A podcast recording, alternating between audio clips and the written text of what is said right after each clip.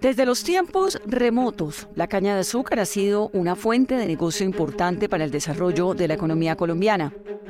Desde la colonia y su introducción en la Nueva Granada por Pedro de Heredia y Sebastián de Belalcázar, su correspondiente expansión por las regiones cálidas del territorio, su influencia en la producción de edulcorantes, aguardientes, chicha, panelas, dulces, bebidas y las constantes transformaciones culturales generadas a través de los siglos con la fundación de trapiches e ingenios y los procesos de tecnificación en la zona del Valle del Cauca, podríamos concluir que la caña de azúcar hace parte de la industria empresarial de la región del Valle y, por qué no, de Colombia.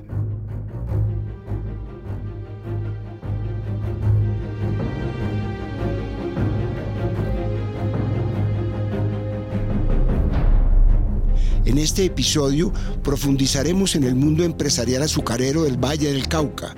Hablaremos con expertos y empresarios para conocer mejor su historia y su futuro. Hola, soy Roberto Pombo y este es Colombia País de Empresas, un podcast de Prisa Media que cuenta la historia pasada y futura de las empresas de Colombia para entender el espíritu emprendedor del país y su contribución al desarrollo económico y social. Nos acompaña en la narración Vanessa de la Torre.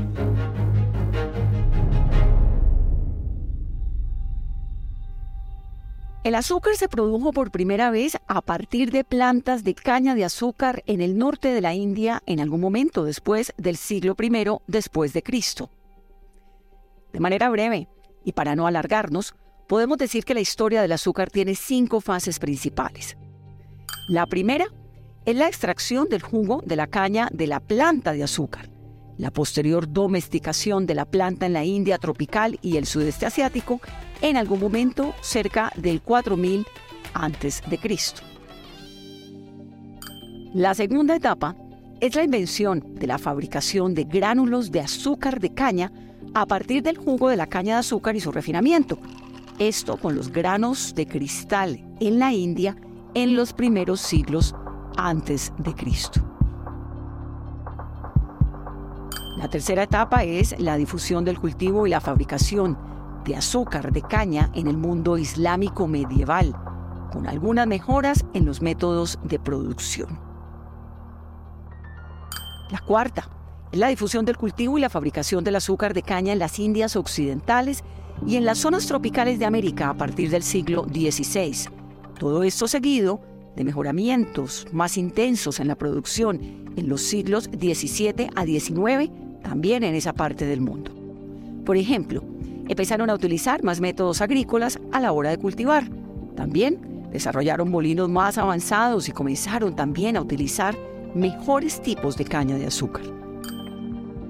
Y por último, es decir, la quinta fase, es el desarrollo del azúcar de remolacha, el jarabe de maíz de alta fructosa y otros edulcorantes en los siglos XIX y XX. Sin embargo, sabemos que de la caña de azúcar pueden salir muchos productos que no son solamente azúcar. Así que los invito a que me acompañen a descubrir los usos y las propiedades de la caña de azúcar.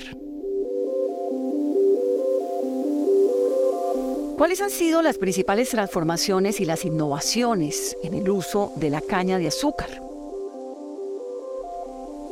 La historia del Valle del Cauca está intrínsecamente relacionada con la caña, ya que el desarrollo de este sector del cañicultor se concentró en este valle que queda en el suroccidente colombiano, que está atravesado por el río Cauca de sur a norte.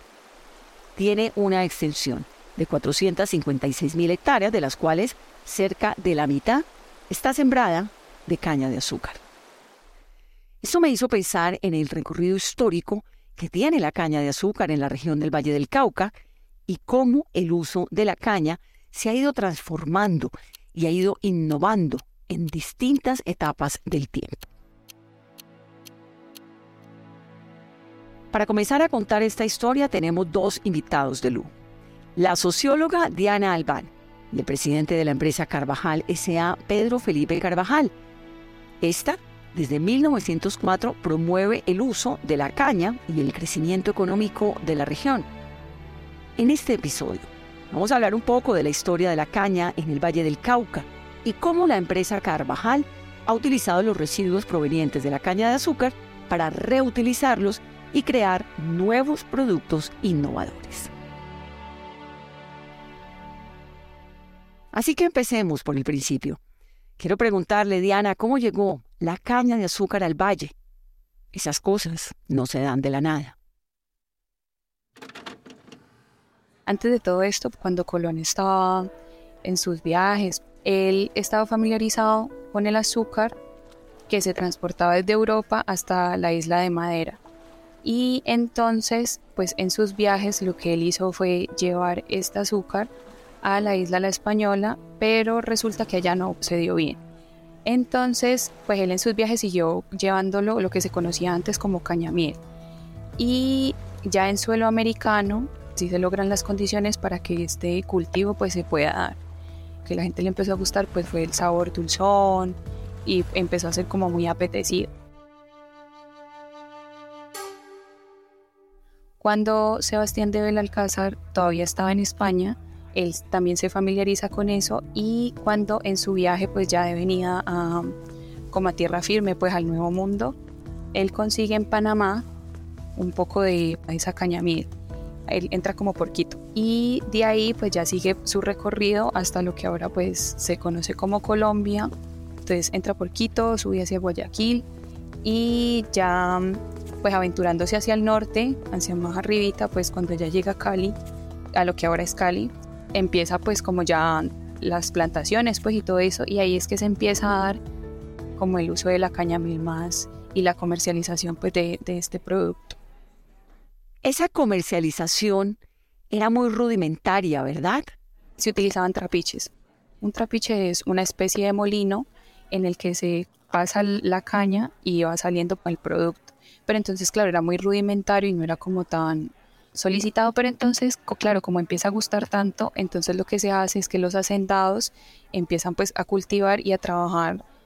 ¿Cómo era, por ejemplo, el funcionamiento de los ingenios? La producción no era tan grande, pero estos molinos como rudimentarios que se puede apreciar es que es como eh, con lo que ahora hacen el guarapo, pues evidentemente más, más antiguo, pues la producción no podía ser tanta porque entonces es manual, era muy manual. Y también era de fuerza animal. O sea, ahí pues en los documentos le llama como fuerza de sangre, pero pues era fuerza animal que lo arrastraba, pero pues antes de todo eso era así, muy manual. Así era como se, se procesaba pues la caña en ese momento.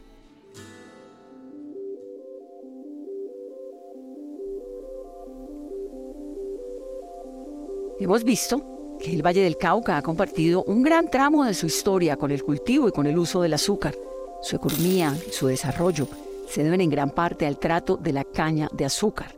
Por lo tanto, existen distintos métodos y formas de aprovechar los recursos provenientes de este producto.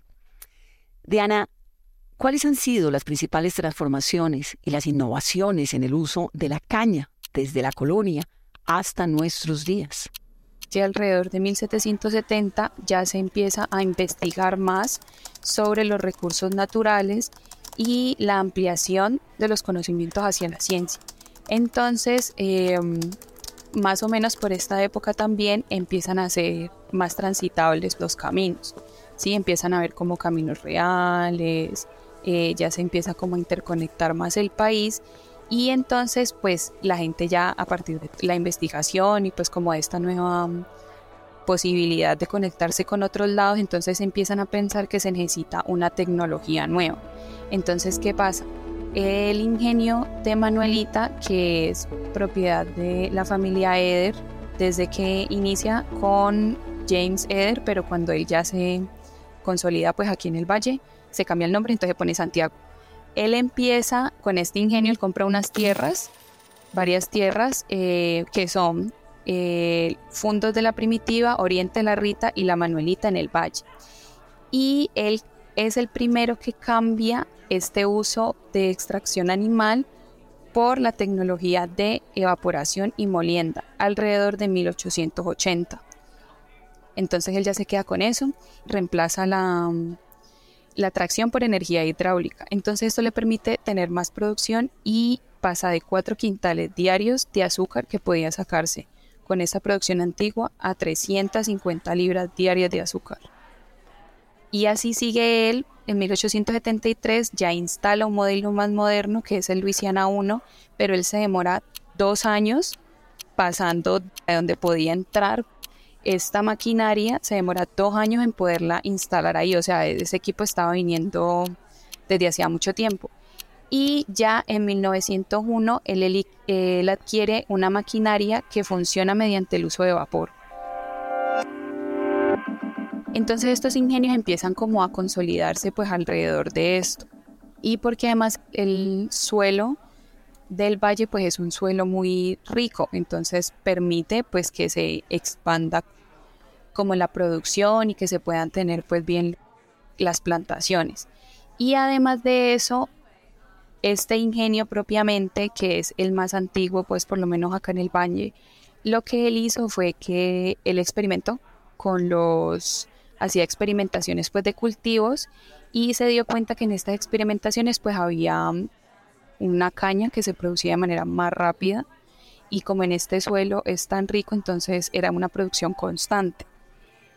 Lo que se encuentra en los documentos es que el valle, como que ese sector de la agrocultura se arraiga más que otro sector, entonces los productores, así no fueran de ingenios, se consolidaron también, o sea, empezaron como a reunirse pues para tener mejores condiciones, pues porque el cultivo ya era bastante.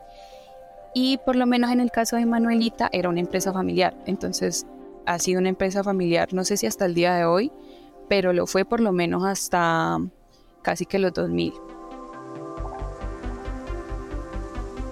Es especial escuchar eso de las empresas familiares y creo que es momento de darle la bienvenida a Pedro, y que nos cuente cómo nace Carvajal S.A. La historia se inicia teniendo como protagonista a Manuel Carvajal Valencia y a sus dos hijos, Alberto, mi abuelo, y Hernando, quienes el 29 de octubre de 1904, es decir, hace 118 años, imprimieron la primera hoja de un semanario llamado El Día en una rudimentaria prensa Washington en Cali, Colombia. En ese momento eh, Cali alcanzaba alrededor de unos 25 mil habitantes. Incluso no existía el departamento del Valle del Cauca.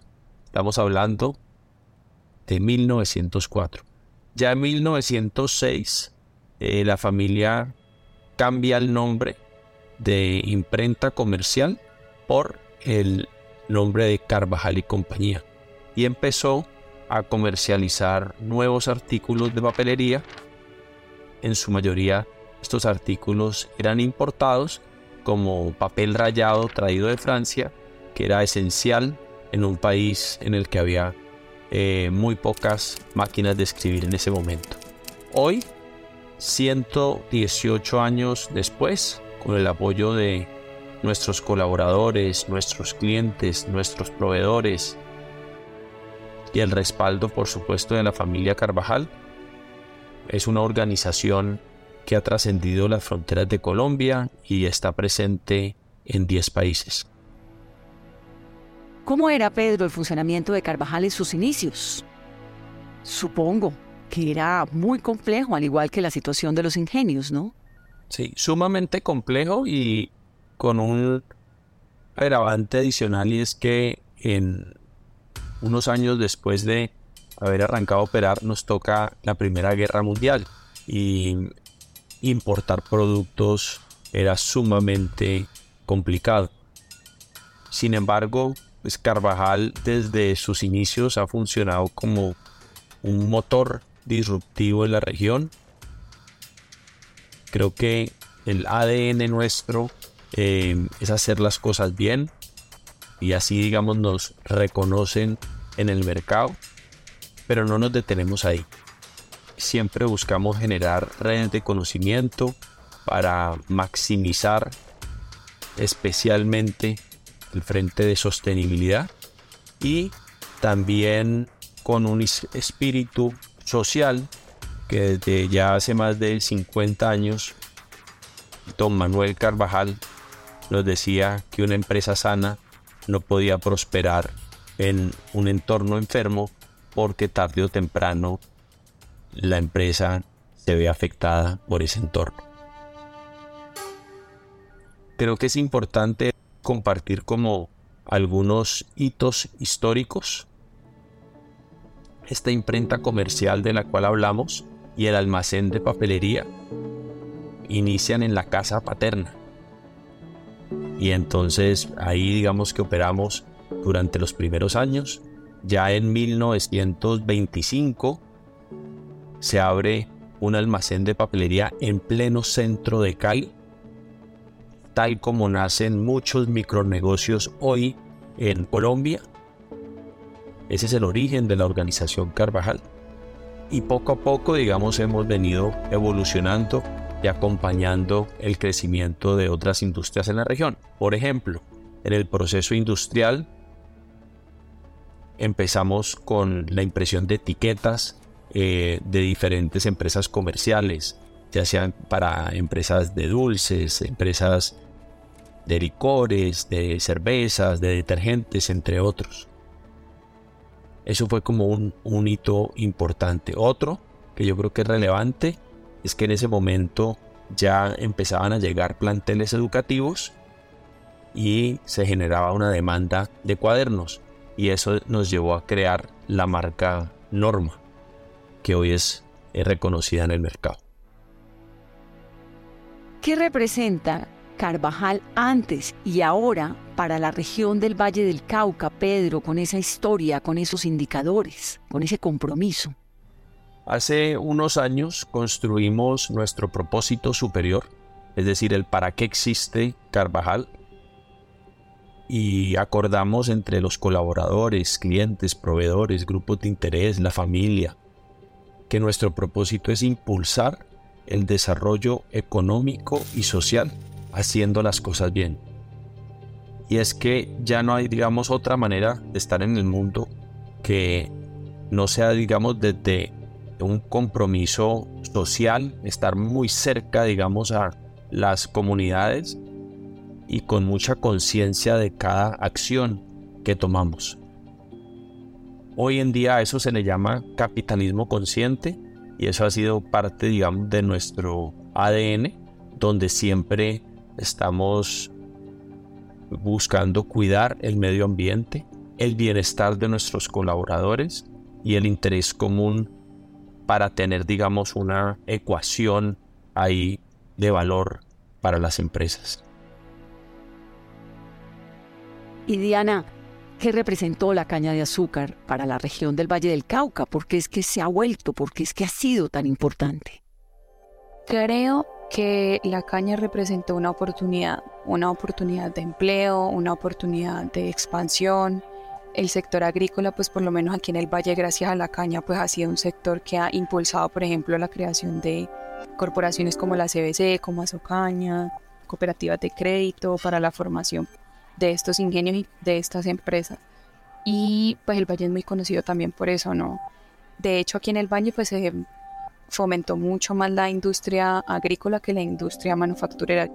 Entonces me parece que sobre todo eso, pues al día de hoy todavía siguen siendo ingenios que siguen en pie, que siguen produciendo, que son muy conocidos, que generan oportunidades de empleo, emprendimientos, también como la posibilidad de la investigación de la caña eh, en otros, como en otros productos, ¿no? En qué otros se puede utilizar y pues que es un producto propio, o sea, interno, es una empresa colombiana.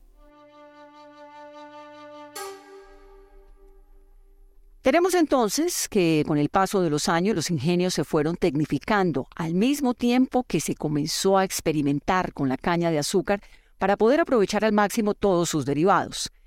La caña se volvió un motor para el crecimiento económico, social y cultural de la región, pero al paso que crecían los ingenios y su producción, de manera paralela, los residuos también crecieron, produciendo una necesidad de aprovechar esos recursos renovables. Aunque usted no lo crea, no solo de la caña de azúcar se extrae el azúcar, no. El voraz emprendimiento vallecaucano ha logrado aprovechar la caña también para realizar otro producto. En medio de este territorio azucarero se encuentran plantas de producción donde se transforma el bagazo de la caña de azúcar, un residuo agroindustrial renovable con el que elaboran papeles y cartulinas que son amigables con el medio ambiente. ¿Cómo era, Pedro, el uso del bagazo antes? Me parece importante compartirles que hoy el Valle del Cauca es la zona y la región más competitiva del mundo para la caña de azúcar. Y nosotros utilizamos el subproducto de la caña de azúcar que es el bagazo. En los años 70 y 80 en los ingenios el bagazo se usaba como fuente de energía dado que tenían calderas bagaceras y lo que sobraba lo regalaban a los trapiches para concentrar el guarapo y hacer panela y también se regalaba a la comunidad vecina para ser parte, digamos, del proceso de abonos en fincas.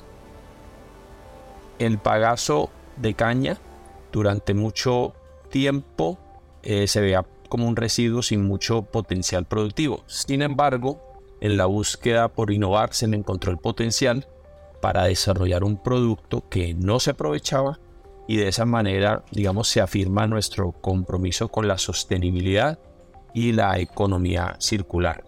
Entonces, aprendimos, digamos, a utilizar este bagazo y a partir de este bagazo nosotros transformamos este producto y lo utilizamos como materia prima para papeles de escritura y para cartulinas de empaque.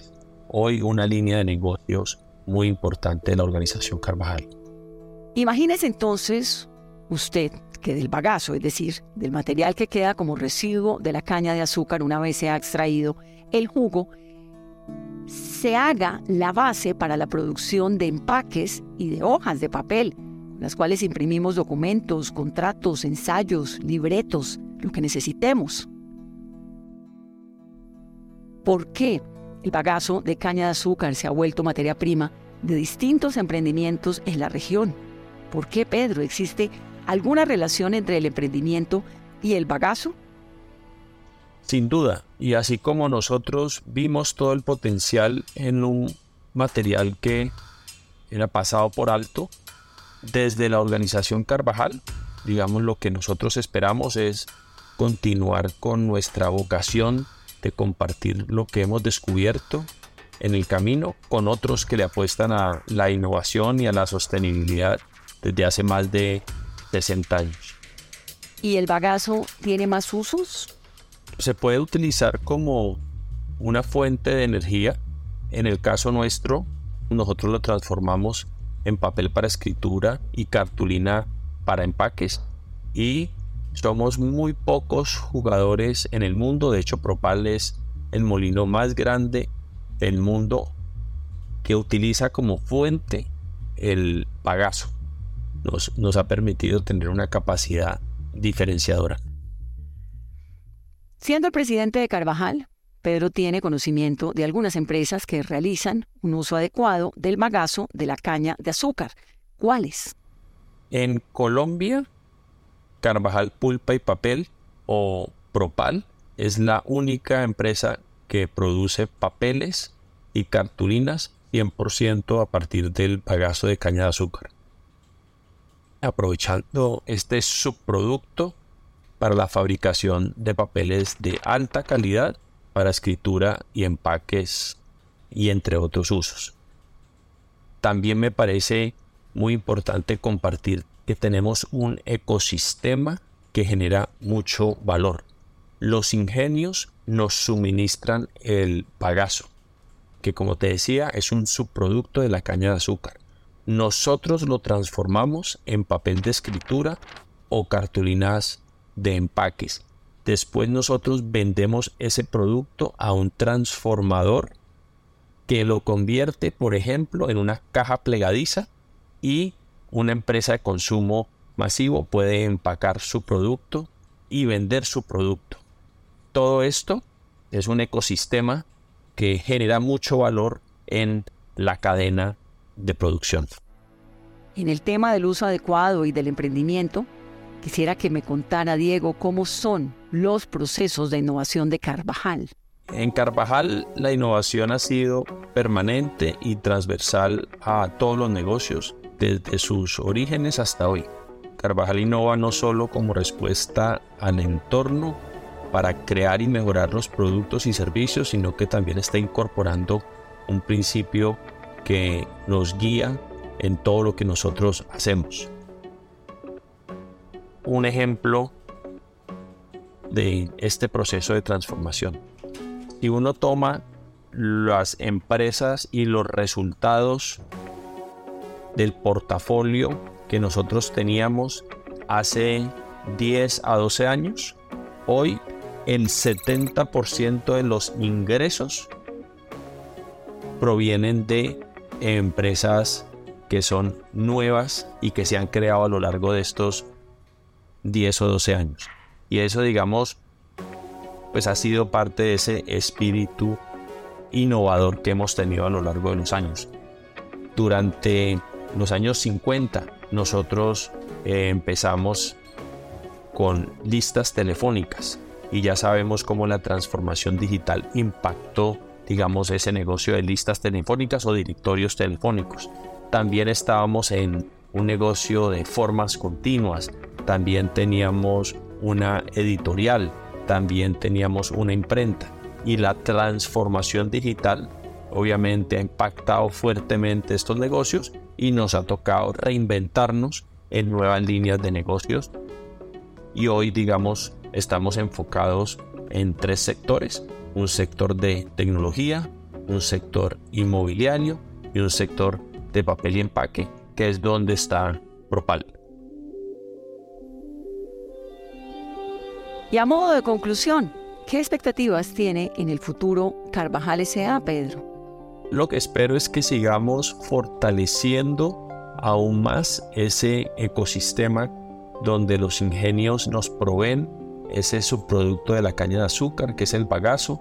Nosotros lo transformamos en un papel o en una cartulina para empaque y hacia adelante un transformador lo convierte en una caja plegadiza que lo puede utilizar ya una empresa de consumo masivo para vender su producto. Y creo que lo que tenemos que buscar es más ecosistemas para seguir fortaleciendo toda la capacidad productiva de la región y del país. El día a día de nuestros negocios y también reinventar y diseñar el Carvajal del futuro con el que existe hoy en día. Y esperamos que próximamente les estaremos compartiendo nuevos productos y nuevos servicios que nacen de esa capacidad innovadora que ha tenido la organización a lo largo de 118 años.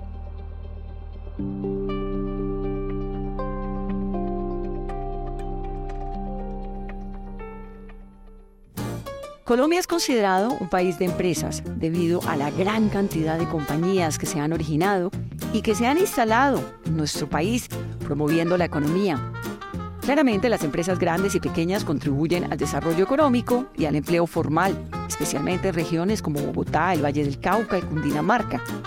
Además, el espíritu emprendedor y la creatividad de los colombianos han permitido que surjan muchas empresas innovadoras y exitosas, lo que aumenta el potencial económico del país. Por estas razones, Colombia es un país de empresas y de excelentes oportunidades para invertir y desarrollar negocios. Muchas gracias por acompañarnos en este episodio. Gracias a nuestros invitados Diana y Pedro por su tiempo y sus conocimientos. Los espero en un nuevo episodio de Colombia, País de Empresas.